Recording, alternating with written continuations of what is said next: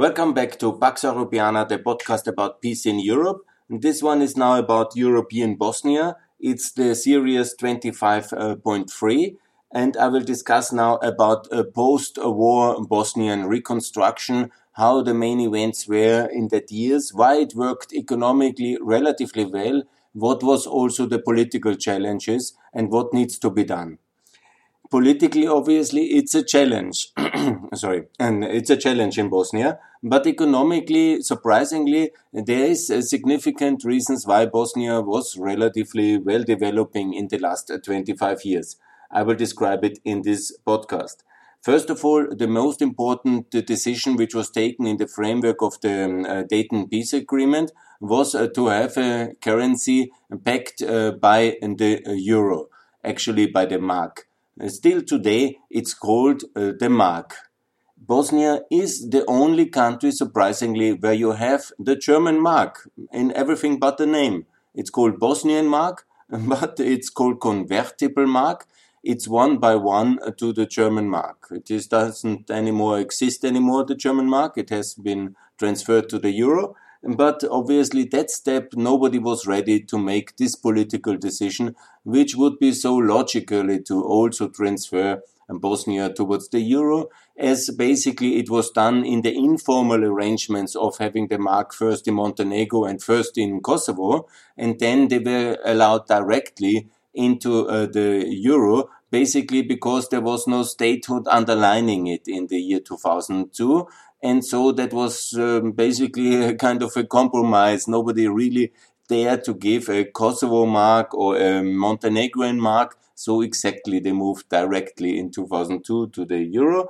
In Bosnia, there was a state underpinning um, uh, currency, at, even when it was a weak one, and basically imposed uh, on uh, the um, some reluctant stakeholders by the international community with the force of NATO arms. And we then didn't have the courage to go directly to the euro in 2002 to my bitter disappointment and no lack of any understanding. And I call for Bosnia to have the mark. The euro, sorry, it has the mark already. So what is the logic here? It is actually a very good system to have a packed currency like Bulgaria, Macedonia have the same regime. The Baltics has it as well. And one of the key reasons why economically at least there was a stability in Bosnia since uh, 96 is uh, the convertible mark. And actually, if we want to have something to be done, you go there into Bosnia. You can pay one to two. It's the relation between mark and euro. You can pay in the euro with the euro as well. And that has, of course, uh, created uh, financial stability. The banking system is sound and the public finances are relatively sound. And so this was a very good decision and one of the reasons for the relative success of Bosnia. Why we didn't convert in 2002, I, I really don't know it. I called for years now to have the euro in Bosnia would be very easy to do basically by a click of a button in the Bosnian Central Bank, which was established 97. By the way, Bosnia has continuously been administered by an international administrator. And it is maybe connected also to the fact that some of them lacked some courage. But at that time, in the beginning, the first international administrator, it's called the Office of the High Representative, is Carl Bildt. And he is the former Swedish uh, foreign minister. I will mention also the periods of government uh, like normally in other countries, it would be uh, somehow logically to go according to the prime ministers but in the specific Bosnian context where there is a divided presidency and there is uh, these complications, and that's not so easy. So I will go uh, chronologically in the so-called Carl Bildt era. That was from 95, from the Dayton Peace Agreement to the 97 uh, situation when uh, also the, at least the central bank was established and the basic stabilization of uh, a NATO-backed peacekeeping mission and also financial stability was um, overseen by him, by Carl Bildt. Later then came Westendorp, that's a Spanish politician, followed then by an Austrian uh, politician of Slovenian minority descent, that's Mr. Petritsch in 99 to 2000. and then later a British liberal politician came, Paddy Ashdown. He was from 2000 to 2006. The second most important, let me also uh, stop here with uh, the um, high representatives and the um, assessment. We will also, I will find an expert to discuss about each of them in uh, some retrospect. But what I want to say is in that years also then the taxation system was uh, changed. Yeah? I don't claim a lot of fame for that, but I contributed to that, and I'm confident that the tax reforms in Macedonia, in Albania, in Kosovo had also some aspects on that one. And it was exactly that uh, Bosnia has also 10% flat tax. That's very important, obviously, also to have economic growth and a decent tax system. So that are the two anchors of stability and obviously and of economic growth and also that uh, Bosnia is uh, secured via Dayton by the US army and by NATO. Obviously the nature of these missions has changed. Yeah? It was in 2004. That is when Paddy Ashdown was uh, in uh, Bosnia. He is the fourth uh, international administrator. I repeat, First Carl Bildt, then the Spanish Westendorp, the Austrian Petritsch. He had a big role in the Balkans, Mr. Petritsch, on many positions, also for the Rambouillet Agreement.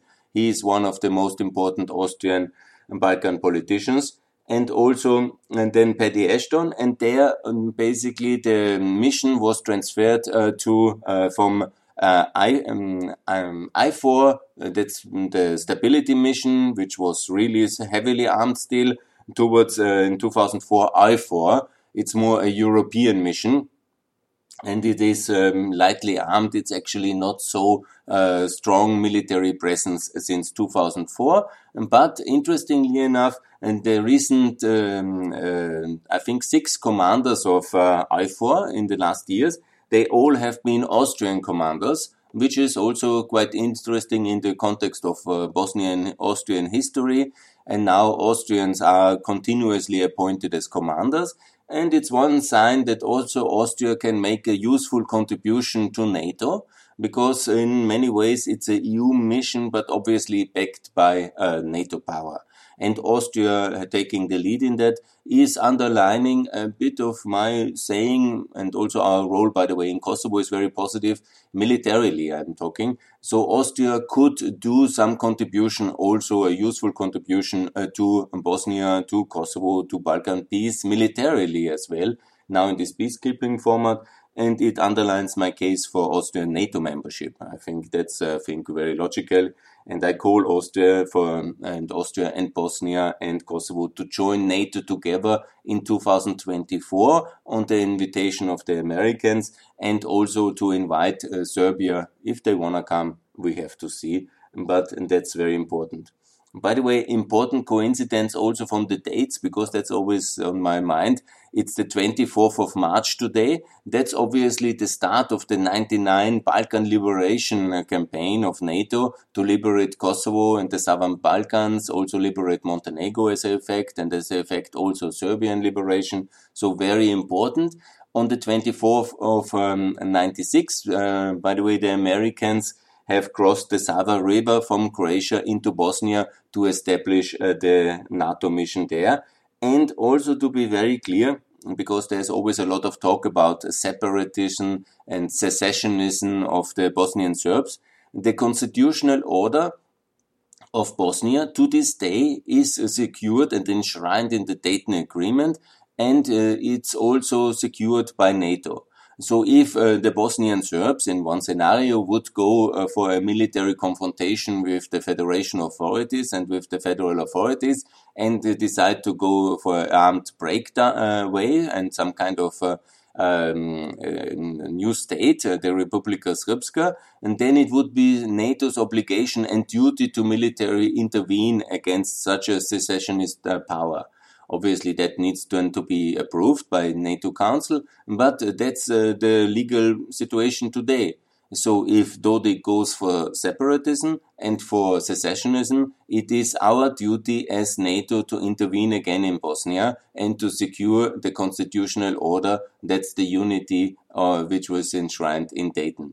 So just to make that very clear, it will anyhow not happen. Don't worry, there is no impending NATO uh, uh, intervention happening, but it's very clear that this is the legal situation, and uh, so the idea of uh, intervention is uh, not on the table because there is also no secession to be happening. Obviously, it's always threatened because this is the power basis of Dodik, and he is the Serb uh, Bosnian Serb leader who is cornering the political market with these empty threats. And obviously, that makes him quite popular in some quarters in Serbia and some of the Bosnian Serb uh, electorate. Uh, they are in his in his control. So we have 97. We have then discussed the currency, the taxation, and then it comes to Schwarz-Schilling. That's a German former minister. He was then short uh, from 2006 to 2007 and uh, the um, high representative. And uh, then he was already very old. I don't know why they appointed him at this age uh, to do that, but he was also having a lot of uh, um, Bosnian links, and he was um, an important German personality, no doubt. But he was just for one year. And in uh, 2007, then it was Mr. Lajčák. That's the Slovak uh, left-wing politician who is now also uh, very uh, much the special envoy of the EU for uh, for um, uh, Kosovo dialogue. He has an important role on the Balkans, no doubt. He is also the um, he was for Montenegro the supervisor of the um, referendum and in Bosnia high representative and now in the dialogue. So he's a very experienced personality but I reject his appointment for Kosovo because Slovakia under his leadership has not recognized Kosovo and he is also with his problematic um, aspects. But he has overseen obviously the great financial crisis in 2008 and um, Bosnia was not so much uh, um, uh, harmed by that one. Simply also it was not so connected with the global economy. There comes then Mr. Inzko. He is the second Austrian as a high representative, and he is the high representative to this day. And he is also an Austrian diplomat with Slovenian background. You know, in our southern uh, federational state of Carinthia, we have a very mixed population. That was always very complicated um, to have equality. It's now settled the situation, and it's I think very good relation but it was for 100 years a very complicated uh, history. But we have these two, and also see that, two Austrian Slovenians, Petritsch and Inzko, who were very high ranking Austrian state officials, foreign ministers, uh, ambassadors, uh, key Austrian negotiators in the Balkan Wars, both of them uh, of significance and of contribution. Mr. Inzko is now, uh, the, since 2009, the high representative, and that's a bit long he is also seen as a bit of a you know the the situation also constitutionally has not changed but in fact it is like this that of course the day-to-day authority has much more um, given back to the management or towards the Bosnian political elite under his leadership, and that's also very good. So he's just intervening in the most important issues. I will discuss about several of them. And now there is the big debate about the successor of Mr. Inzko. And uh, Germany wants to uh, provide um, uh, Christian Schmidt with this opportunity. He is a former Minister of um, Agriculture and Deputy Minister of Defense, and he is a 30 years, 40 year long member of the German Bundestag from CSU, from the Bavarian Regional Party of the Conservatives. And I think he's a very good candidate because he is kind of a powerful um, German political figure and Bavaria and Bosnia have uh, similar things together like Austria and Bosnia. There's also high patterns of migration and many links uh, to uh, between the two countries. And I think he would, uh, coming from a very important uh, NATO state, obviously the most important NATO state in Europe, I think it would be very good, uh, this decision. It's criticized by some on Twitter, I see that, but I actually think it's very good if that goes along.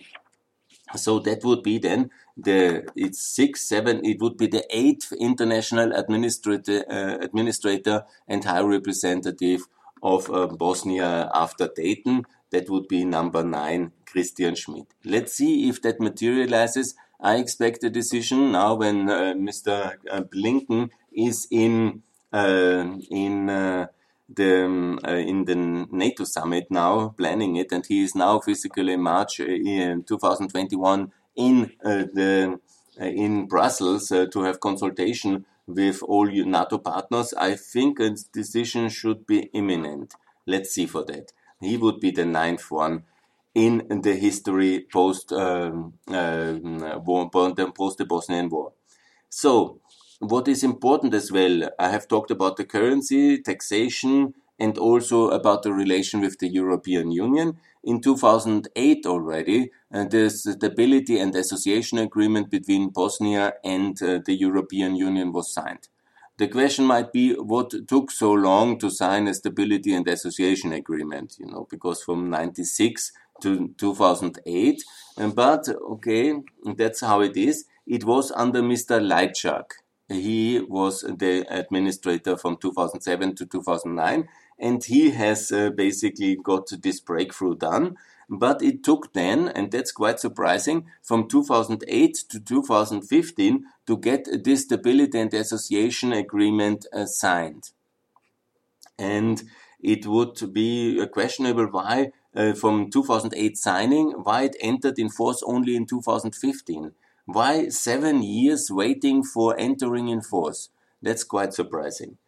Also, then uh, Bosnia has uh, uh, filed for EU candidate uh, status and applied for the European Union in 2016, and it's now a EU potential candidate status.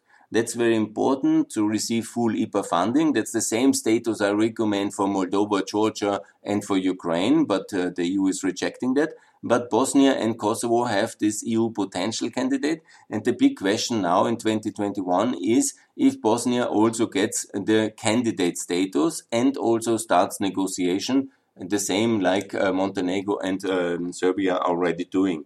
So it would be very logical to have that one as well done.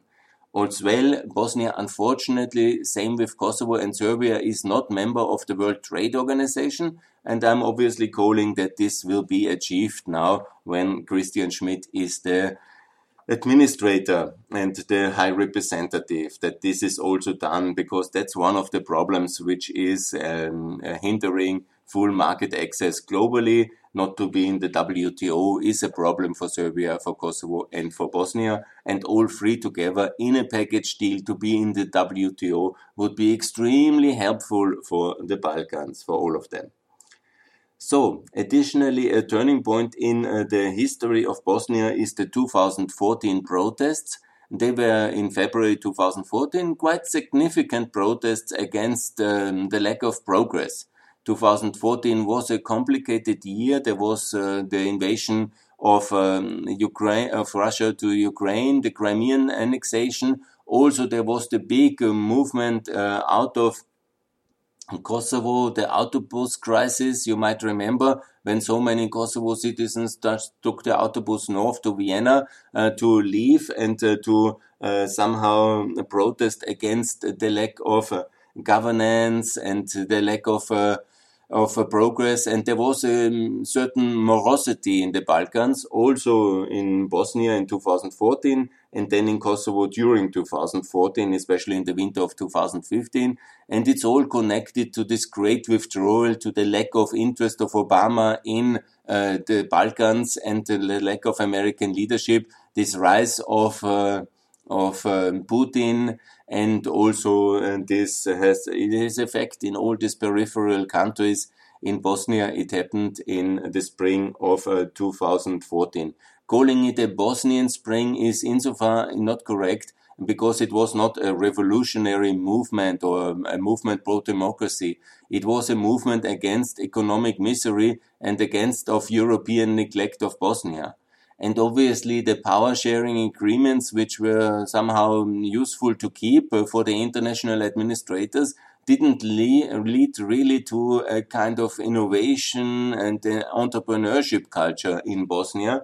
And um, then given this rather unreformed economy when it comes to state ownership, when it comes uh, to integration in the world economy, liberalization, obviously that led uh, to this kind of stag stagnation in a sense. and that was um, then protested against in 2014, mainly in the federation.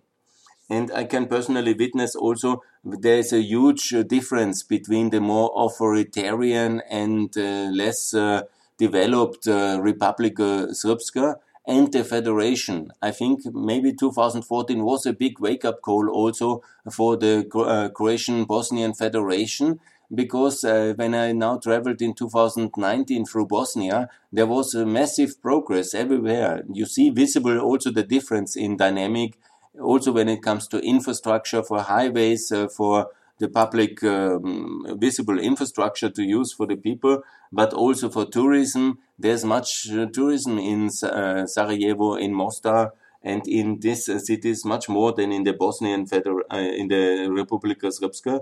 But also the visibility of buildings, the impression everything does. Uh, in the Bosnian Federation, you see everything is like a business friendly community certified. When you go and you enter some of the municipalities you see how proud they are to be uh, business friendly uh, certified municipalities and you see less of that in the on the serbian side. Yeah this division is the legacy of the war. It's the was then frozen in the Dayton Agreement, there's no other way. And I would like to remind that Bosnia was always governed by these Ottoman millet systems according to religious communities. And to some extent, it's still today. I have made the, the podcast about Lebanon. Lebanon is also the classical uh, system of the millet, uh, of the religious community based governance, which the Ottomans have done for 500 years which was useful in uh, this very divided and uh, checkered uh, ethnic and religious mixed regions of southeastern Europe and the Middle East. And to some extent, it is like this still today in Bosnia with the endorsement of the international community. And there is a massive international debate. If you follow on Twitter some of these experts, you can really just spend your day just on that question. And obviously it has to change inside the European Union because we are ethnically neutral member states uh, in the European Union. So all these things have to change. You cannot um, continue with this religious community based uh, ethnic kind of separation in uh, governance, in schools, in political systems in the European Union.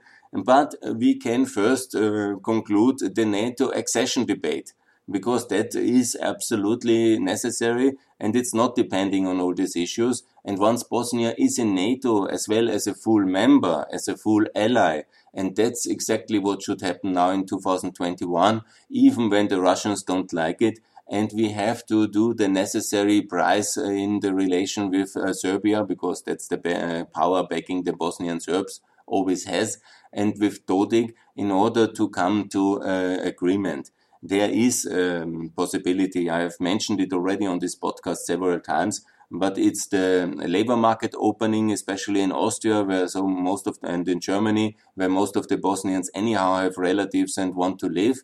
It's also the conversion to the euro, which is a sign of progress and, uh, of course, of Europeanization and it's obviously also a massive investment package in the infrastructure which Bosnia cannot afford. Like no Balkan country can afford the level of infrastructure investment which is necessary by geography. And given their small taxpayer base, none of them can uh, fiscally afford uh, such a level of uh, railway and highway infrastructure and that's why also it's still underdeveloped. Just Serbia has these strategic corridors, which is of European interest, and then the EU has funded it massively. But obviously, it's also a much bigger economy in a sense. Serbia has 7 million and Bosnia has 3.5, and the population obviously declining. So it's more complicated to fund all these things, and so the European taxpayer has to help significantly. I call for a 5 billion euro uh, infrastructure funding concept for Bosnia in the next 10 years, specifically only for Bosnia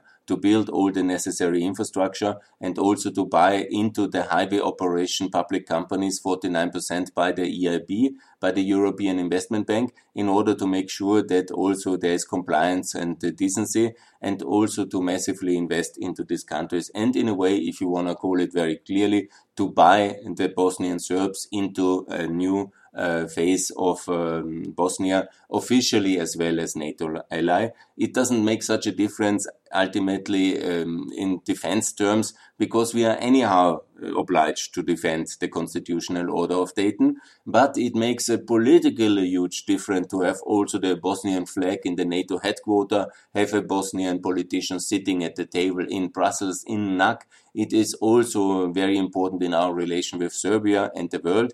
Obviously, the Russians have threatened World War III recently and have said serious consequences if uh, Bosnia joins uh, NATO, as if we would occupy Bosnia. No, it's not like that. It's the Bosnian majority which wants to join. It's 56% in all opinion polls who are clearly in favor of NATO. That's much more than it was in Macedonia and Montenegro. And that's much more than it ever was in Greece and Turkey. Huh?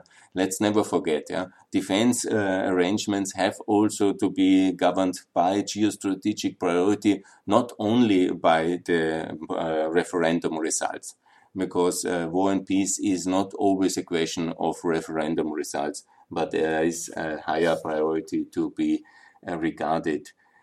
Yes, that's also important. So that's why I call for uh, NATO membership of Bosnia and we have to ensure compliance um, by a joint action between the European Union and NATO when it comes to finding the right answers to make sure that also Banja Luka, the capital of um, of um, Republika Srpska, is uh, supporting this, and there is a way. I have outlined it in several podcasts already. Again, let me say that Eastern um, Republika Srpska, Eastern Bosnia, the Drin uh, Valley, and especially East uh, Southern Herzegovina, the Serbian part of Herzegovina in the south around Trebinje, almost receive no public investments and are very poor in comparison to uh, the northern uh, Republika Srpska. That's the region closer to Croatia, the former military uh, frontier, the Krajina of uh, the Austrian-Hungarian um, army and it is um, the northern part much richer than the southern and eastern parts, and that's uh, also a serious neglect. And we have strategically also to do a so-called European Herzegovina project to massively invest into that part, also from the European side, and also do something for the Drina Valley and support uh, these uh, amazingly beautiful ancient municipalities which were hurt so much by the Bosnian War and it's the time for Europe to do significantly more for Bosnia as part of the NATO accession process and also leading then towards full membership of the European Union, of uh, the Bosnia in the European Union in 2029. And that's the road for peace, and that's exactly what is uh, needs to be done. I will then also do several podcasts about the Bosnian um, war with uh, people who were there, and also about the Bosnian economic history from 96 onwards with stakeholders who I have invited already, and I will share these episodes as they come.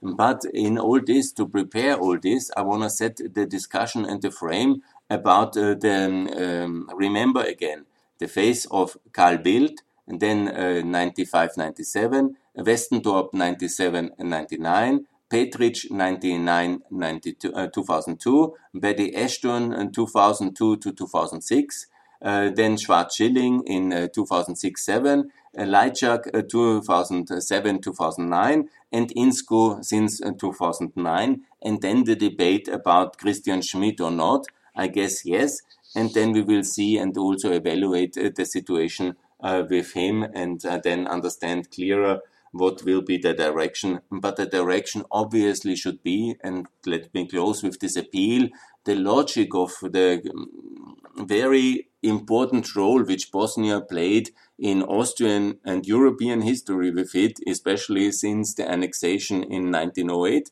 but also since the Great Eastern Crisis in 1878. I think, and also Bosnia, obviously the staging ground of the Austrian army to attack into Serbia in 1914 and the victories of uh, Serbia, the many ones of that, and then also all these things which happened in Bosnia, also from the start of the First World War. The logical thing is Austria and Bosnia, and I also call for Kosovo, all three countries to be uh, united in NATO together. That's the logic of my call uh, to have all three countries together in uh, in NATO in 2024 by American invitation.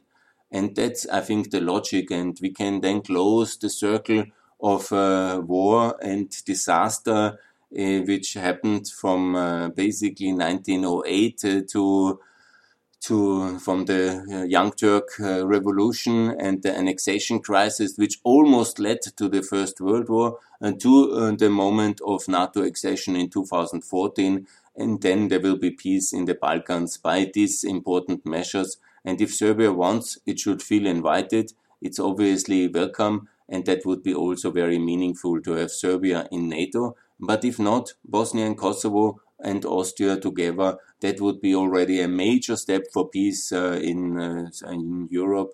And I call for that. And I hope there's American leadership and European wisdom. So thanks a lot uh, for listening and more to come on Bosnia in the coming days.